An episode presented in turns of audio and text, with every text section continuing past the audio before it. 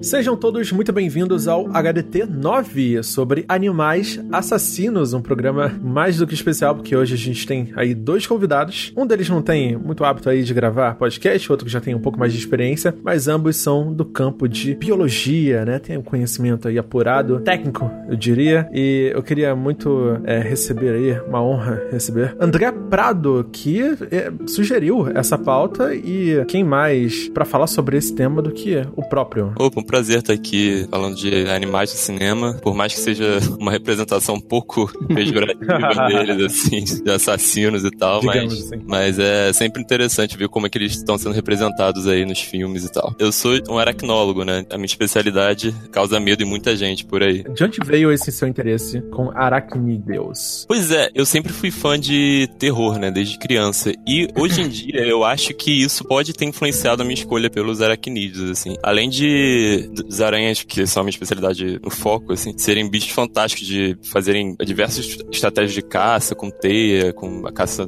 na água, interceptação de voo dos insetos e tal. Eu acho que talvez o terror tenha me instigado, assim, de você temer o desconhecido e eu queria meio que conhecer aquilo ali que causa tanto terror nas pessoas. Por aí acho que eu posso ter seguido esse caminho, mesmo que inconscientemente, de chegar nas aranhas. E para ajudar a bater esse papo, nós temos aí o senhor Bruno Aguilar, que é colega colega aí do senhor André. Muito obrigado pelo convite. É interessante falar sobre, sobre algo que é tão amado e tão odiado ao mesmo tempo, que é o cinema alternativo, né? O cinema B, no qual o horror animal se inclui, né?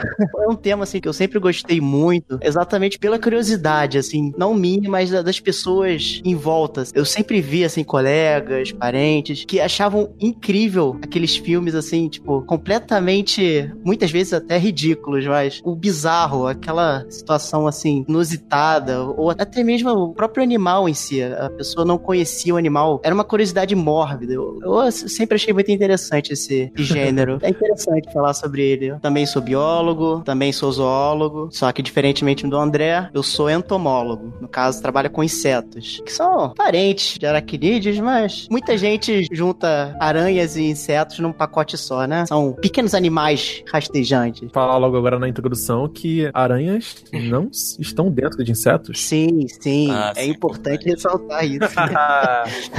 muita gente não vai conseguir dormir essa noite só pensando nessa informação aí que vai chocar muita gente. Apesar da suposta semelhança, né? Eles não são do mesmo grupo. Isso, assim, pro, pro público, eu acho que é essencial. É pequeno. Tá andando assim no chão ou voando, fazendo barulho, é inseto, ponto. Eu acho que as formas mais fáceis de diferenciar aracnídeo de inseto é pela quantidade de pernas. De pernas. Bom, aracnídeos têm quatro pares de pernas, né, um total de oito, enquanto insetos uhum. têm três pares de pernas. A forma do corpo também ajuda muito. Sim, é a divisão do, do corpo, que é diferente. Aracnídeos tem o que a gente chama de prosoma e pistossoma, que é uma mistura da, como se fosse a cabeça e o tórax unidos num segmento, enquanto o outro segmento é o abdômen, tem uhum. esses dois segmentos, enquanto Já insetos não... é. tem três, né, segmentos. Uma coisa boa das, das aranhas também não estarem inclusas nos insetos é que você nunca vai ver por aí uma aranha voando voando, né? Então, aranhas, aracnídeos não têm asas e no máximo existem algumas aranhas que planam, né? Que elas são bem leves e, e achatadas e conseguem planar, mas uma aranha voadora, assim, que nem uma, uma barata, a gente nunca vai. Ainda bem, né? É. Imagina, os é. filmes terem coisas bizarras, né? Na natureza tipo, a gente ainda não tem. Lava-lâmpadas e coisas do gênero. Algumas aranhas filhotes, assim, elas primeiro elas avaliam a direção e a intensidade do vento e soltam um fio de teia bem leve, assim, com uma seda bem leve que acaba sendo carregadas pelo vento. É uma forma de dispersão mesmo das aranhas que se chama balonismo, bem interessante. Tem até uns videozinhos na internet, bem legal. O pessoal bota asas de avião, de caça e motores a jato na aranha porque ela voa se precisar. Pelo menos as filhotes elas já conseguem fazer essa proeza aí sem a necessidade de Hollywood botar efeitos especiais.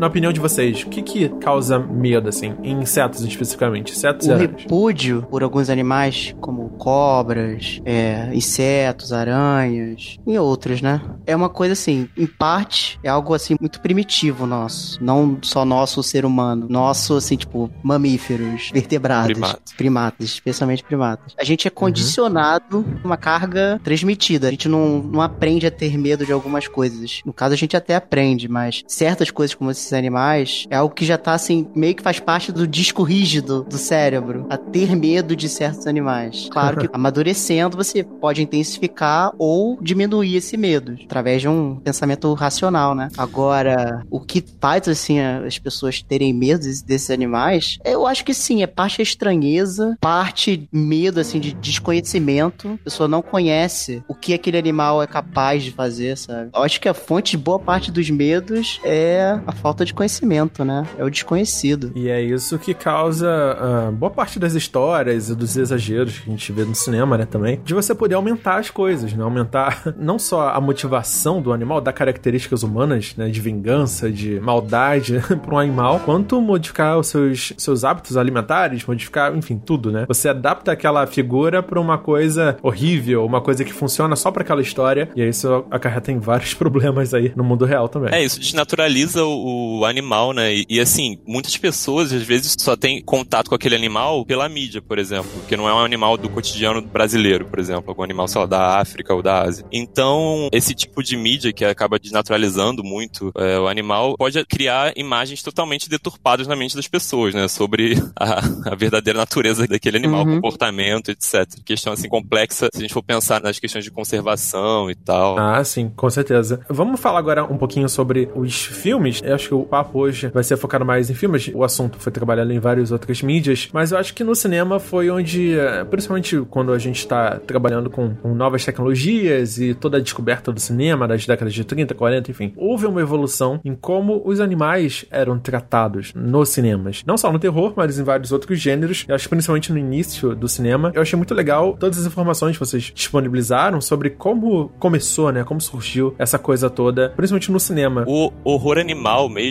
desde o início do cinema, já começa principalmente com filmes que retratam meio que a vida selvagem, assim, no sentido de que o mundo ainda era desconhecido por muitos americanos, né? Principalmente em questão de vídeo. Então, só de você filmar um animal em habitat natural era algo já assustador para muitas pessoas. Isso ainda era filmes bem escassos, assim, ainda não tinha um gênero mesmo de horror animal ali em evidência. Eu acho que isso começou mais com os filmes de primatas, principalmente gorilas e macacos gigantes no geral, King Kong, que foram muito abundantes na década de 1920. E também é interessante, a gente sempre relacionava isso com principais eventos assim da época na sociedade americana, que foi a maioria dos filmes que a gente analisou foram dos Estados Unidos. Então, essa questão dos primatas na década de 20, muito provavelmente pode ter a ver com o debate que estava havendo ainda sobre a questão evolucionista na época. Bom, a teoria da evolução de Darwin, né, que ainda não era bem aceita por boa parte dos americanos, principalmente os mais conservadores, etc. Então era um debate que ainda estava muito em alta ali naquela época. E essa questão de até onde um primata pode ser humano e até onde o humano pode ser primata, né? Primata que eu digo, obviamente, são os macacos, os primatas não humanos. O limite onde está o animal e o homem, né? O animal no sentido comum da palavra. E o ser humano, é, acho que era um tema muito abordado naquela época. Ao longo das décadas, aquilo foi se desenvolvendo com a guerra, começaram a vir, né, com a Segunda Guerra, os efeitos da radiação também influenciaram no cinema, então trouxeram artrópodes gigantes, formiga gigante, aranha gigante e bichos deformados, monstros, né? A gente teve o, o Godzilla lá no Japão, trouxe mais um monte de monstros com essa influência da radiação da Segunda Guerra. E aí a gente buscou justamente investigar esses padrões, assim, como esses filmes conseguem retratar a relação homem-animal de acordo com o período que eles foram produzidos, né? Mais ou menos isso aí. Os filmes, eles começavam, assim, ao longo dos anos, o interesse pelo animal mudava seguindo o conhecimento, assim, das pessoas. O conhecimento sobre aquele animal, no caso ao contrário, né? O desconhecimento sobre aquele animal. Quanto menos se conhecia, mais o filme era moldado em relação a esse desconhecimento. Tanto que os primeiros filmes, assim, década de 20, 40, 30 e o início de 50, os filmes eram basicamente o que a gente chamava de filmes de safari, né? Onde o personagem principal, a história toda se passava no exótico. O exótico, no caso, na época, era as selvas africanas, as selvas da América do Sul.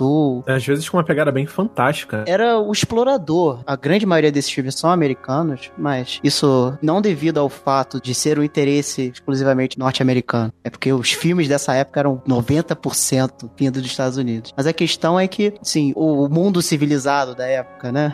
Pelo menos assim, esse era o pensamento. Aquilo ali era algo assim completamente exótico, né? Nossa, pessoas vivendo com leões, selvas inteiras é, sendo dominadas por formigas. Tanto que que você vê os filmes dessa época era coisa tipo A Besta do Bórneo ou Naked Jungle, sobre formigas, formigas normais, assim, agindo como formigas. Todos os filmes ou eram sobre primatas, sobre tigres, fauna exótica, né? Sem muito modificar o animal. Geralmente era o animal por si só mesmo. Só que isso com o tempo você pode ver, vai mudando o exótico, assim, África, América do Sul, Austrália, começa assim a ficar tipo, ah, não é tão exótico. Assim, as pessoas vão começando a conhecer o lugar, e isso vai modificando os filmes. Tanto que quando você começa a ver lá pelo final da década de 50, 60, 70, você vê que o animal já não é mais assim, não é só um tigre, não é só um macaco, não é só formigas. Aí começa a vir, é, louva-a-Deus gigantes, escorpiões gigantes, macacos gigantes, começa a vir de tudo. Exatamente por isso. O foco começa a mudar. Não só o foco no animal, mas como tipo de filme também, por exemplo. Durante a década de 50 e 60, os filmes tinham muito mais o foco na ciência, assim, no homem é, enfrentando a natureza. Era época Segunda Guerra Mundial, era Guerra Fria, que assim, era um avanço muito rápido da ciência e a natureza ainda era desconhecida. E isso foi, foi seguindo os anos, assim. Eu acho que o, o conhecimento sobre animal, sobre a natureza, foi modificando como a gente retrata retrata isso nos filmes. Até hoje em dia, que é uma besta completamente diferente os filmes de hoje em dia. É, hoje em dia, realmente, a gente tem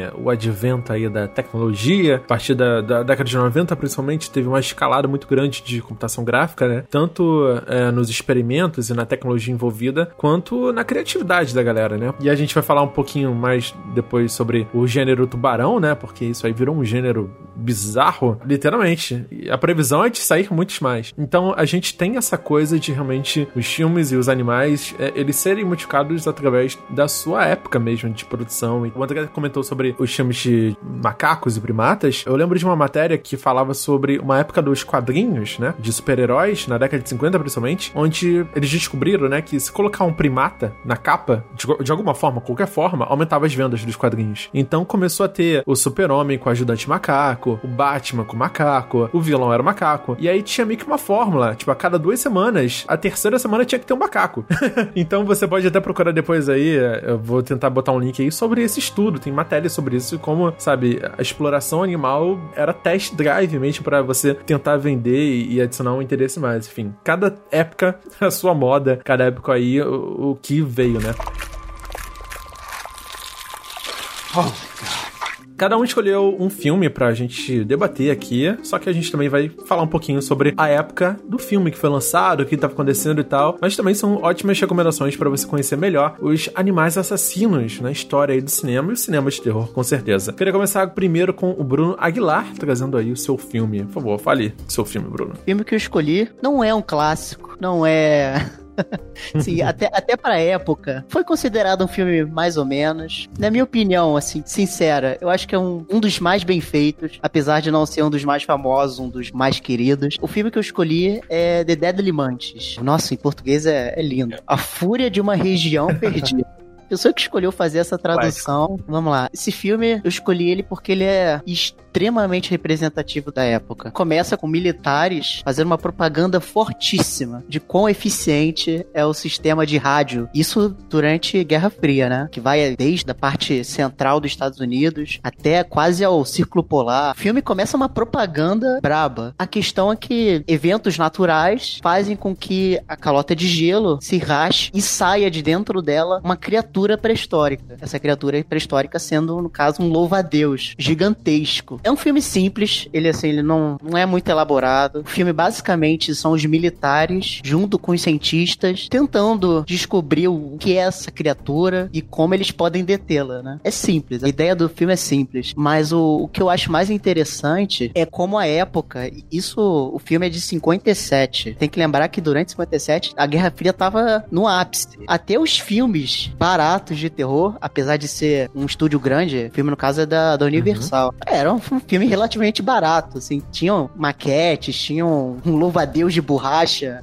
muito engraçado, mas era um filme simples. Isso financeiramente também. Mas como o filme foi usado para passar aquela mensagem reforçado, né? Os militares muito bem organizados, prontos para qualquer problema, junto com cientistas de ponta, paleontólogos, não sei se todo mundo sabe, mas é a pessoa que trabalha com fósseis, né? Não só dinossauros. Muitos paleontólogos também trabalham com fósseis de inseto, coisa do gênero. Paleontólogos, zoólogos, todos cientistas de várias áreas da ciência, junto com os militares, para formar essa máquina conhecida como Estados Unidos da América. Uma coisa assim, tipo uma propaganda incrível, que no final, obviamente, né, o mocinho no filme é um capitão, ou general, não lembro, da Força Aérea Americana. Eles vão, depois de muito, seguem o, o louva-a-Deus, tentam combater ele no ar, mas ele é quase que indestrutível, destrói jatos. Obviamente, tem cenas de porta-aviões, de jatos top de linha, os militares lutando no ar, assim, guerras aéreas, culminando no final, onde o louva-a-Deus, depois de muito lutar com os militares, resolve pousar e se esconder dentro de um túnel no meio da cidade. Aí nisso vem os militares com o general ali, o mocinho do filme, consegue derrotar, depois de usar veneno, bombas, armas, tudo, consegue derrotar o louva-a-Deus. A ideia, ela é incrível, é, é basicamente, se nem a natureza, na sua forma mais primitiva, mais indomável, conseguiu derrotar a nossa nação, que chance tem os soviéticos? É basicamente esse o filme.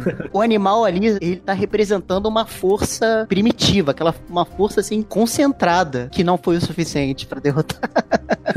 sei lá, é um filme assim para se assistir. Sei lá, ele você não tem que pensar muito, ele é um filme tranquilo, você assiste de boa, é curto, uma hora e vinte que eu lembro. E assim, se você tiver uma aquela coisa assim mais histórica, né, é um ponto marcante também. Bom ressaltar que esse filme, ele é o primeiro e a gente acredita que seja o único filme de louva-a-Deus gigante, pelo menos eu, eu não achei mais nenhum depois desse. E também era uma época, existe até um sub-subgênero, um infragênero de filmes que chamaram de Big Bug Movies, né? Esses filmes de insetos artrópodes gigantes da década de 50. Então a gente tem Dem, que é das formigas gigantes, que foi acho que o que inaugurou esse subgênero. Tarântula, que é o primeiro filme de aranha gigante, que é 55 mais ou menos. E os grandes estúdios, né, Universal, a, a Warner, até apostavam nessa, nessa coisa dos artrópodes gigantes atacando cidades, etc. Coisa que o Bruno falou dos militares é uma coisa muito padrão, assim, nesse filmes dessa época, de os militares resolverem qualquer problema, assim. E, e, até, acho que até hoje, né, os Estados Unidos gostam de fazer essa propaganda. Mas nessa época era demais, assim. Os militares não ouviam muitos cientistas, os cientistas ainda eram meio ignorados, assim. Sem falar nos filmes que os, os cientistas é que causavam a,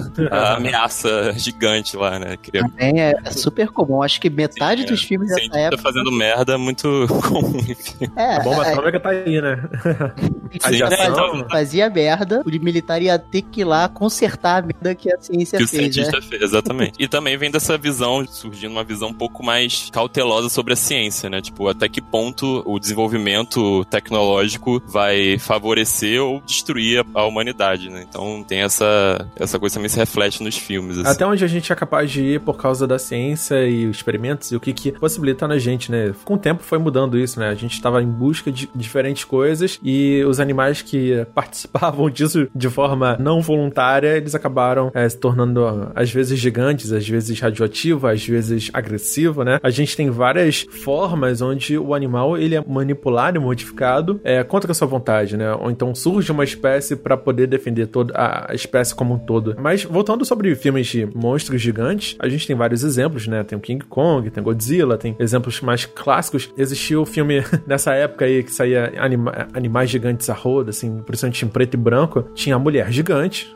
olha aí o discurso machista. E muita gente não sabe, mas filme de monstros gigantes, coisas gigantes, até uma certa época era considerado filme de terror ainda. Muita gente tinha muito medo, sim, de monstros gigantes, bichos gigantes. É porque é basicamente uma maximização daquele seu medo. Então, se você tem medo de, de aranha, ou de morcego, sabe, ou de alguns bichos peçonhentos, cobra, você vai ver isso, né, o seu medo, de uma forma muito maior e desproporcional, que vai tentar aumentar aí o seu sentido, a sua fobia e tal. Então, isso também ajudava a representar, né, aqueles medos mais populares, mas sempre dando aquela distorcida não só de tamanho, mas também do, do habitat, da alimentação, enfim, da motivação dos animais, porque você tinha que ter uma história, tinha que ter um conflito, né? Qual o maior conflito se não aumentar o tamanho de tudo, sabe? Aumentar o tamanho da aranha, tem que ser gigante mesmo. E aí você começa a ter filmes de alienígenas que são baseados em insetos. É, você começa a ter referências, usar essas referências para criar novas histórias, sempre exagerando o ponto onde mais causa aquela fobia. Eu gostei muito do Deathly Mantis, porque, cara, é uma mega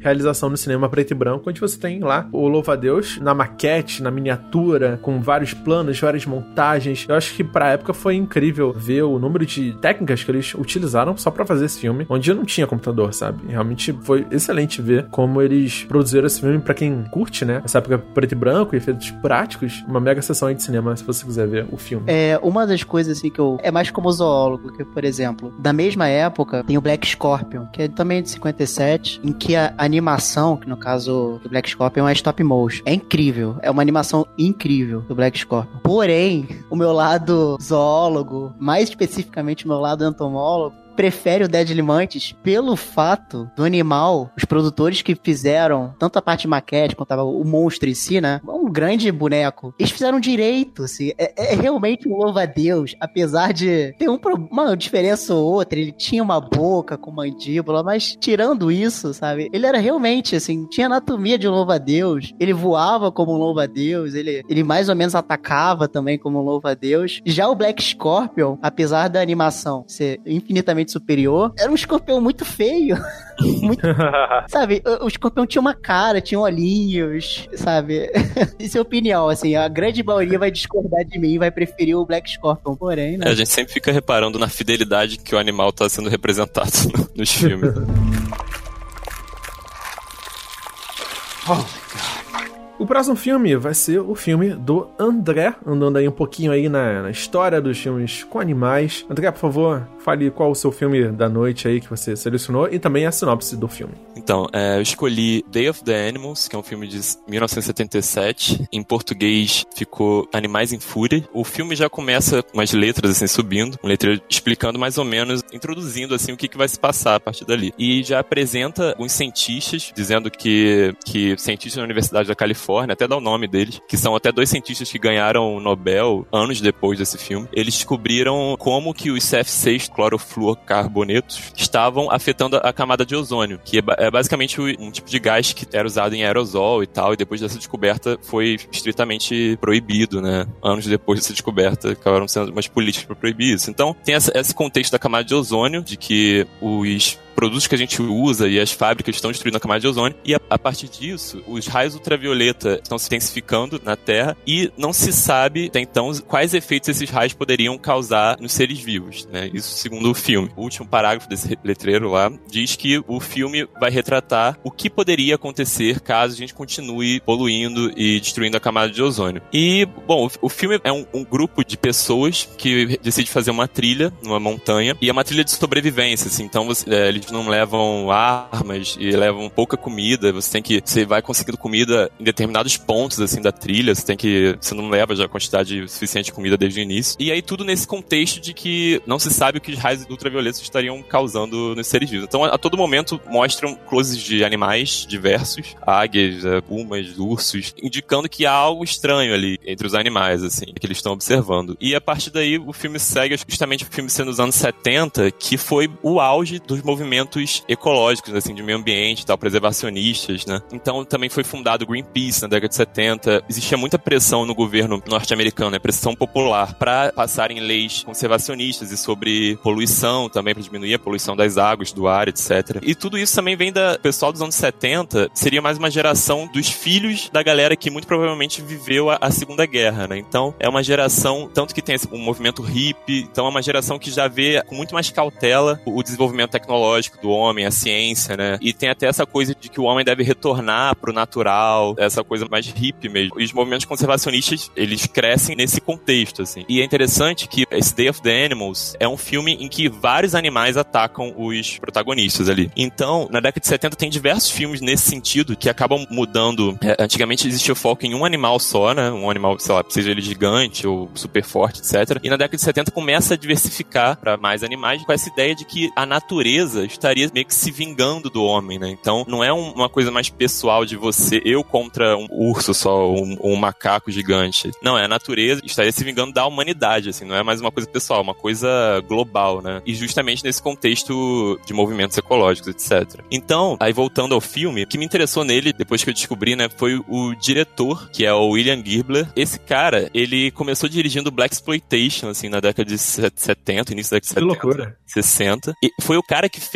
a versão, elenco totalmente, todos negros, né, no elenco, a versão do Exorcista Black Exploitation. O Exorcista foi lançado uhum. em 73, ele lançou Exorcista Black Exploitation 74. Era um cara, assim, que pegava o timing do Exploitation. E ele fez o mesmo depois com Tubarão, que Tubarão foi, foi lançado em 75. Ele lançou Grizzly, que é um filme que segue a mesma fórmula do Tubarão, só que é com um urso assassino lá em 76, um ano depois também. Pegava o timing dos blockbusters e lançava um, um B, assim. Aí em 77 ele fez o Day of the Animals e em 78 ele fez o que eu acho a, a obra-prima dele, que foi Manitou, o espírito do mal. Há controvérsias.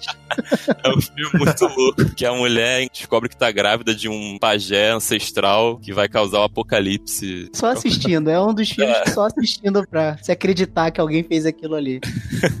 e logo, acho que um ano depois ele morreu num acidente de helicóptero. Bom, então voltando agora a David the Animals, outra coisa que eu acho interessante desse filme é que ele tem o Leslie Nielsen, né, que é super conhecido de Curra que a polícia vem aí, apertem o cinto que o piloto sumiu. Comédias, né, em geral. Sim, é. Época. Mas nessa época, se eu não me engano, ele ainda não tinha estourado em comédia, porque acho que ele estourou mesmo com Apertem o cinto que o piloto sumiu, início de 80. É. Ele fez muitos papéis de galã, né, na década de 50, 60, até naquele planeta perdido, o Forbidden Planet, fez um sci-fi, assim, que ele era galã e tal. E acho que nessa época ele fazia filmes diversos, assim, fazia de tudo, assim, vários papéis diferentes. E nesse filme ele faz um cara vilão, assim, e tem uma cena bizarríssima, assim, assim, no meio do filme que você não espera. Tem esse grupo, né, de fazer uma trilha e tal nas montanhas, etc. E, ao mesmo tempo, o efeito da camada de ozônio está cada vez mais degenerada e os raios ultravioletos mais intensos está ocorrendo meio que simultaneamente a essa trilha desse pessoal. E quanto mais você sobe a montanha, mais os efeitos aumentam dos raios ultravioletos. Então, começam alguns ataques de animais. Assim, as cenas de ataques eu achei bem interessante. Tem ataque de lobo, de águia, de puma, de cobra, cachorro, urso. Tem muita coisa diferente. A grande maioria com animais reais, treinados. As cenas eu achei bem feitas, assim, a cena de ataque no geral. Até que chega um momento em que o grupo resolve se dividir, né? Um momento que filmes de terror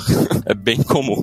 Só que nesse caso, meio que tem um líder lá que é o guia, né? Que já tava levando desde o início. Ele decide por um lado. E o Leslie Nielsen, que até então ele não tinha nem muitas falas assim no filme, ele resolve guiar a galera pelo outro lado e convence um pessoal lá pra a não seguir o guia principal, aí pro outro lado. Mas assim, o Leslie Nielsen ele interpreta um, um cara que é. Ele trabalha com propaganda, marketing, sei lá. E ele faz. Ao longo do filme, ele faz um monte de piadinha, assim, de mau gosto, meio racista até com o cara lá que é o descendente de indígena da história e tal. Ele, dá para perceber que ele é um cara meio babaca, assim, o personagem do Leslie Nielsen. Mas aí é eis que ele pega esse grupo e vai pro outro lado. Só que aí que a gente descobre um dos efeitos do ultravioleta nesse filme, quer dizer, não, não tá agindo só sobre os animais não humanos, né? Como também tá agindo sobre as pessoas. E ele acaba tornando as pessoas mais primitivas, no sentido de mais bestiais, assim, é, nesse sentido, né? Então, logo depois que o Leslie Nielsen pega a galera e leva pro outro grupo, corta a cena, aí ele, ele tá sem camisa, assim, e todo autoritário, tipo o macho alfa da matilha, assim. Então, aí ele começa, alguém discorda dele, tem uma mãe com uma criança, aí a, a mãe sugere, ah não, disputir por aquele lado. Aí ele mete a porrada, dá uma paulada, assim, na cabeça da mulher, do nada. Nossa. Aí a criança vai defender, não, é minha mãe. Aí ele pega, empurra a criança e joga pro outro lado, assim, todo enfurecido, sem camisa lá. Me lembrou até cenas de Nicolas Cage on rage, assim. Mas eu achei interessante isso que realmente dá a entender que ele tá se sentindo macho alfa ali da, daquele grupo. E aí tem um cara que é mais jovem no grupo que começa a ir contra a autoridade dele, né? Tomar outras decisões e tal. E eles começam a lutar, assim, numa briga meio animalesca. aí até que o Leslie Nielsen enfia o bambu na barriga desse cara e mata o cara. Aí o resto só fica umas mulheres no grupo e a criança. E aí ele, ele começa para cima de uma mulher, fala, você é minha, não sei o quê. E bem vilão, assim. E nessa cena tá chovendo e tem um trovão. ele começa a fazer um discurso de vilão. Uma coisa bem, bem vilanesca, assim, pro Leslie Nielsen, que é um papel que acho que não é muito comum, assim, de ver ele. Nessa loucura aí que ele mata o cara, tá chovendo, trovão. Eis que aparece um urso. Do nada também. Só que o urso, o urso tá tranquilo, assim. Ele só aparece, vira a cabeça. Aí o Leslie Nielsen avança no urso. Tipo, o urso nem queria atacar ele. ele, ele avança, assim, dá um abraço no urso e eles ficam lutando loucamente, aí corta, aí pá, dá pra ent dar a entender que o Nielsen morreu, né? E realmente ele não aparece mais no filme. Acho que só por essa cena já, já é interessante, assim. Aí depois o filme segue, no final os efeitos do ultravioleta são contidos inexplicavelmente, fala que eles falam que a, a camada de ozônio está voltando a ficar estável por motivos, sei lá do que, por motivos de roteiro, por motivos ciência. de roteiro. Não, nem, nem falam de ciência, falou tipo, voltou, acabou o filme, vamos aparece um pessoal assim vestido mais fantasias de papel alumínio, parecia bem baixo orçamento, resgatando as pessoas que ainda ficaram vivas depois desse ataque generalizado de animais à humanidade, assim. Uhum. E é isso, assim, acho que vale a pena, assim, é um filme também bem representativo da época. No início você já vê, tinha essa proposta mesmo de dizer, tipo, olha, olha o que vocês estão fazendo, seres humanos, olha o que vocês estão fazendo e olha o que, que poderá acontecer, mesmo que de uma forma totalmente aloprada, assim, dos animais atacando. Mas tem toda essa questão da vingança da natureza, né, que é uma, é uma questão antiga que se repete até hoje, né. Nessa época foi muito evidente. Hum, metade da década de 70, né, 75, 76, até a década de 80, 85, alguns remanescentes no início da década de 90, mas os três anos principais, que seriam 76, 77 e 78, que onde tá incluso ali o Day of the Animals, tem umas coisas assim, se você separar para ver os filmes dessa época, são todos eles mais ou menos assim. E tem filmes que são, são clássicos, são tipo Food of the Gods, é de 76, que também é basicamente a mesma temática dos animais entrando em fúria. Tem Long Weekends também, que é de 78. Vários filmes assim, no geral, a natureza na forma como fosse uma entidade se manifestando através dos animais. Aí começa a ter várias coisas como The Beast on the Streets também. Eu não sei como é que é em português esse é o título desse filme. É Frogs, né? Também. Frogs. Frogs apesar do é nome, não, não é só os, as rãs que atacam, é a natureza inteira. Eu acho que mais antigo, só comentando, tem os Pássaros de 63, que influenciou bastante, né? A partir dali. Ele é tipo uma anomalia, porque 60, 50, não tem tanto desse tipo de filme, assim, onde a natureza se rebela. Foi o ponto fora da curva. Até filmes onde os animais se rebelam da época, a explicação normalmente é porque os animais eram treinados. Do mesmo ano que o Bird saiu, que é o Black Zoo, que vários animais, tipo tigres, ursos, macacos, se rebelam e começam a atacar as pessoas. Eram animais treinados, o vilão ali, né? Treinou os animais para atacar. Agora, tirando eles, a grande maioria da época, são filmes assim, tipo, não segue esse padrão assim da natureza se rebelando. O The Birds foi muito interessante, ele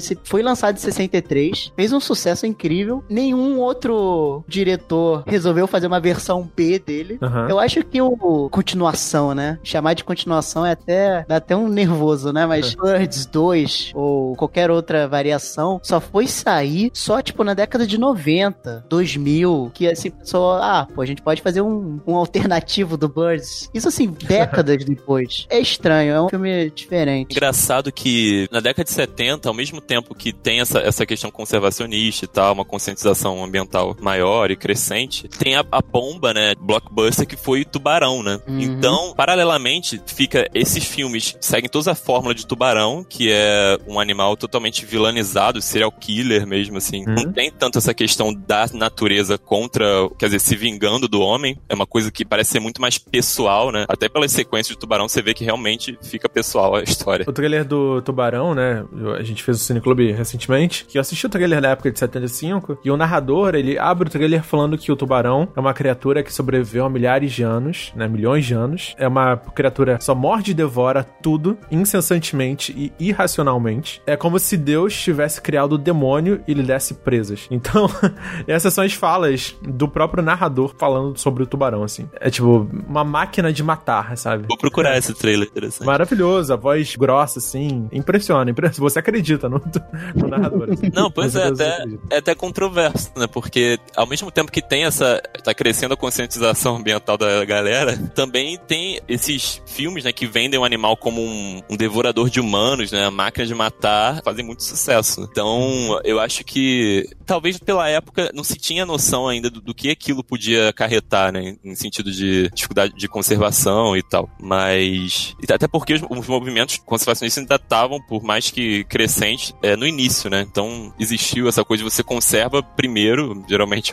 acontece isso, os bichos mais carismáticos, né? Então, panda, os, os, grandes mamíferos, eles que chamam mais atenção e eles que são mais fáceis de você fazer propaganda de uma conservação, né? Propaganda de conservação de panda, é, você não precisa nem de, de letreiro, só a foto do panda, pronto. Acabou. É só você ver os filmes dessa época, quase não tem filme, ou pelo menos tem uma quantidade muito baixa, aonde o vilão do filme, vilão, né? Vilão entre várias aspas. O animal do filme é um tigre. Da época do safari, né? Dos filmes de safari. Não tem, não tem mais. Porque são animais, assim, que uhum. carismáticos, né? São emblemáticos, são, tipo, pô, tigre, pô, um grande um leão, pô, assim, animais, assim, tipo, que chega, assim, a pessoa, você consegue se relacionar. Se você olhar nessa época, os filmes que seguiram o Jaws, você vê que são, tipo, cobras, são aranhas, são vespas, abelhas, assim, insetos que geralmente são, existe um temor, né, das pessoas com é. esses insetos. São, são, são só, tipo, só aqueles animais, assim, tipo, que na, no, no popular são, tá errado falar isso, né, mas são animais que não são do bem, né, animais que eles têm o único propósito deles é, são, o único propósito deles é causar sofrimento nos outros animais.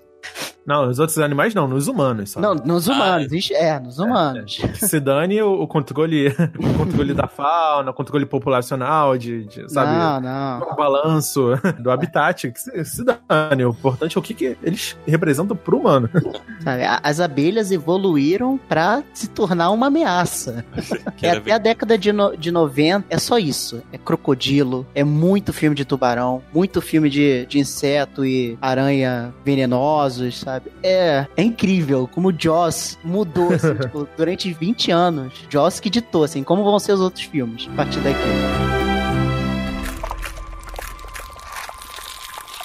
Oh. O terceiro e último filme da noite, eu que tô chamando aqui, eu que vou apresentar para vocês. Eu realmente não conhecia esse filme direito. Eu tava passando ali os canais de TV a cabo e eu nunca faço isso, mas eu resolvi passar. E eu fui apresentado aí pro Space TV, que é um excelente canal. Toda sexta-feira tem o Clube do Medo, que volta e meia eu tô lá assistindo filmes dublados, inclusive, porque acho que fica um pouco mais engraçado esses filmes meio, meio trash, meio engraçados, meio exagerados. E aí eu conheci essa pérola chamada Zombievers, terror No Lago no Brasil ficou de 2014, onde nós temos nada mais nada menos que zumbis castores. Exatamente você pode estar imaginando um grupo de jovens querendo festa numa cabana na floresta, onde obviamente não tem sinal de celular, né? E eles são meio que ameaçados ali por uma, uma horda de castores que estão muito agressivos, estão muito animados ali para poder roer a cabana feita de madeira. E um dos jovens tenta matar esse castor e ele consegue guardar o corpo do castor castor, né? Pô, coisa desagradável. E logo em seguida o corpo do castor desaparece. É, mesmo morto, o castor ele continua avançando nesses jovens, fazendo novas vítimas, mas também todos os outros castores foram contaminados. Então o grupo de jovens, de uma forma bem trash, bem engraçada, bem exagerada, não se levando a sério contra esse grupo de castores. E 2014, né? Apesar desse ano ser bem icônico para ter vários filmes com computação gráfica, esse filme me chamou muita atenção porque ele usa muito mais efeito prático, muito boneco marionete, muito sangue prático, efeitos práticos no geral, pouquíssima computação gráfica e eu tive que valorizar, cara, porque tem muitas cenas incríveis, assim, que você realmente acredita que são castores de verdade, castores zumbis de verdade, né? Desculpa. É, totalmente em decomposição, rachando no meio, às vezes só a metade do castor, a metade de cima, a metade de baixo se movimentando. E os caras conseguiram fazer bonecos excelentes, assim, realmente me convenceram de que é uma ameaça super real e, e cenas engraçadíssimas inclusive. É, eu recomendo todo mundo que gosta aí do, desse gênero mais comédia, trash, mais explícito. Tem uma reviravolta muito interessante quando uma pessoa é mordida por um castor. Realmente excelente. Eu queria comentar melhor aí com vocês sobre essa onda, né, de animais no pântano, animais, uh, animais domésticos, né? A gente tem cachorro assassino, gato assassino. Existem toda uma gama aí de animais mais próximos dos seres humanos, né, que eles se tornam ameaças e aí vira uma paródia que nem essa quando os castores se rebelam contra os humanos humanos, só que dessa vez aproveitando a temática zumbi. Nossa, Zumbivers. Zumbivers é uma paródia, né? É uma paródia do, do filme Isso. de horror animal. Ele é, tipo, nossa, é. Como comentar sobre um, uma pérola dessas, né? Eu não sei muito bem o que se passa, né? Desde 2000. 2000 ainda dava para entender. Agora, depois de 2010, começaram a sair os filmes, assim, que, é assim, eles beiram. É, eles beiram, não. É a Abraçam. comédia. É, é, é, a comédia beirando o horror, sabe? É, é, é, o contrário, inverteu. não, não é mais um filme de horror. É um filme de comédia com um gore. Com, é, exagero. Por exemplo, eu acho muito interessante isso, assim, o, o que atrai as pessoas a esses filmes. Comparando com filmes mais antigos, a produção deles é sensacional de ruim, sabe? É uma coisa assim, caraca, muito. Nossa, histórias incríveis e tal. Mas tem que estar, sabe? Apesar de ter, assim, de eu estar falando tão mal, sei lá, do próprio canal Space, né, que passa muito sci-fi, né? Também passa claro, muito. Claro, com certeza. Passa é especialista em fazer é especialista, nossa. É, se tem um canal que parece que não vai deixar o horror animal morrer, é o sci-fi. É o sci-fi. Horror animal tá ali. Aí que tá, sabe? Apesar dos filmes serem essas coisas incrivelmente ruins, são muito populares. Aquela coisa excêntrica, né? Aquela coisa bizarra. Cara, chama muito, chama muitas pessoas. Eu conheço várias pessoas que viram Sharknado, que viram Lavalântula, que viram Zumbivers. Agora, quando eu pergunto assim, pô, vocês já viram, sei lá, o Frogs, o Day of the Animals, o Birds, uhum. o Deadly Mantis, pouquíssimas de pessoas viram. Agora, o, o Sharknado 4, a pessoa viu. O porquê disso, assim, ó, é, é, incrível. Eu ainda nunca descobri o porquê. Ainda vamos dar uma olhada sobre, o, sobre a Cara, mas eu acho que é, é, bem provável que as próprias pessoas não consigam explicar o porquê. Porque eu assisti. sim, sim, sim. Por exemplo, é, teve outro dia que eu, que eu tava conversando com meu pai e tal, e ele não gosta muito desse tipo de filme. Com exceção das porcarias que passam no sci-fi. Sabe? Eu, tipo, eu perguntei pra ele por quê? Por que que você. No caso, ele tava comentando de um filme Tubarão Gigante atacando uma barracuda gigante. Eu acho que era Mega Shark versus alguma coisa. O Sharktopus versus Pteracuda é uma coisa, mas era um Mega ah, Shark alguma coisa. Aquela cena de um tubarão gigante comendo um helicóptero. Ah, sim. É de algum sim. desses aí, realmente. Sabe, eu perguntei pra ele, pô, por que que você tá assistindo isso, sabe? Ele, ah, não sei. Eu achei engraçado, achei, tipo, curioso. Essa foi a palavra que ele usou, curioso. E assistiu, assistiu até o final. É engraçado porque, por exemplo, nesse caso dos tubarões, como o Joss já, bom, ele estabeleceu que tubarão é um bicho assassino de humanos, assim, não tem outra opção, aquele bicho vai matar as humanos. Então, assim, você colocar tubarão em qualquer. Um tubarão num tornado, um tubarão fantasma. Fantasma, tubarão, um tubarão de areia, Isso, tubarão é, mecânico, tem tudo. Funciona ali, transmite a mensagem que você quer passar direto, assim. A imagem daquele bicho já tá bem estabelecida pela mídia mesmo, um bicho assassino. No caso dos Zumbivers, né, tem uma outra proposta já, porque, tipo, castores não são. É, não é. Instantaneamente assassinos. Acho que nem forçando bastante. É, exatamente. Isso é um, uma outra vertente que a gente vê, assim, em uhum. filmes de horror animal, que são, elas são bem esporádicas, assim. Tem um filme é, da década de 70, que é o Night of the Lepus, que são uns coelhos assassinos, assim. Coelhos assassinos. Tem uns coelhos gigantes. Pô, é, é, uns coelhos reais, né? Só que em, com truques de proporção e tal. Maquetes. Com... É, são vários é. coelhos fofíssimos pulando uhum. numa, numa cidade. Manchado de, de vermelho, né? De vermelho. de tomate, alguma coisa. Eu acho que o, o Zombievers, né? Ele entra naquela coisa de. daquele formato de jovens, idiotas, fazendo idiotice e sendo vítimas de coisas, né? A gente vai ter os filmes de tubarões mais recentes. A gente tem também, uh, vamos colocar aí, Piranha 3D, né? Outro clássico aí de. Hum. comédia. E a sua, e a sua continuação, né? Piranha 3D D. Isso, 3DD. E é realmente um filme para ser cômico, ser engraçado mesmo. Tem os slugs que são lesmas assassinas, sabe? Nossa, esse é realmente. Tem muito de filme de barata, muito filme de minhoca. Tem, assim, vários animais. Vários animais, assim, que você. Tem um até que eu acho que é de plâncton. São plânctons assassinos.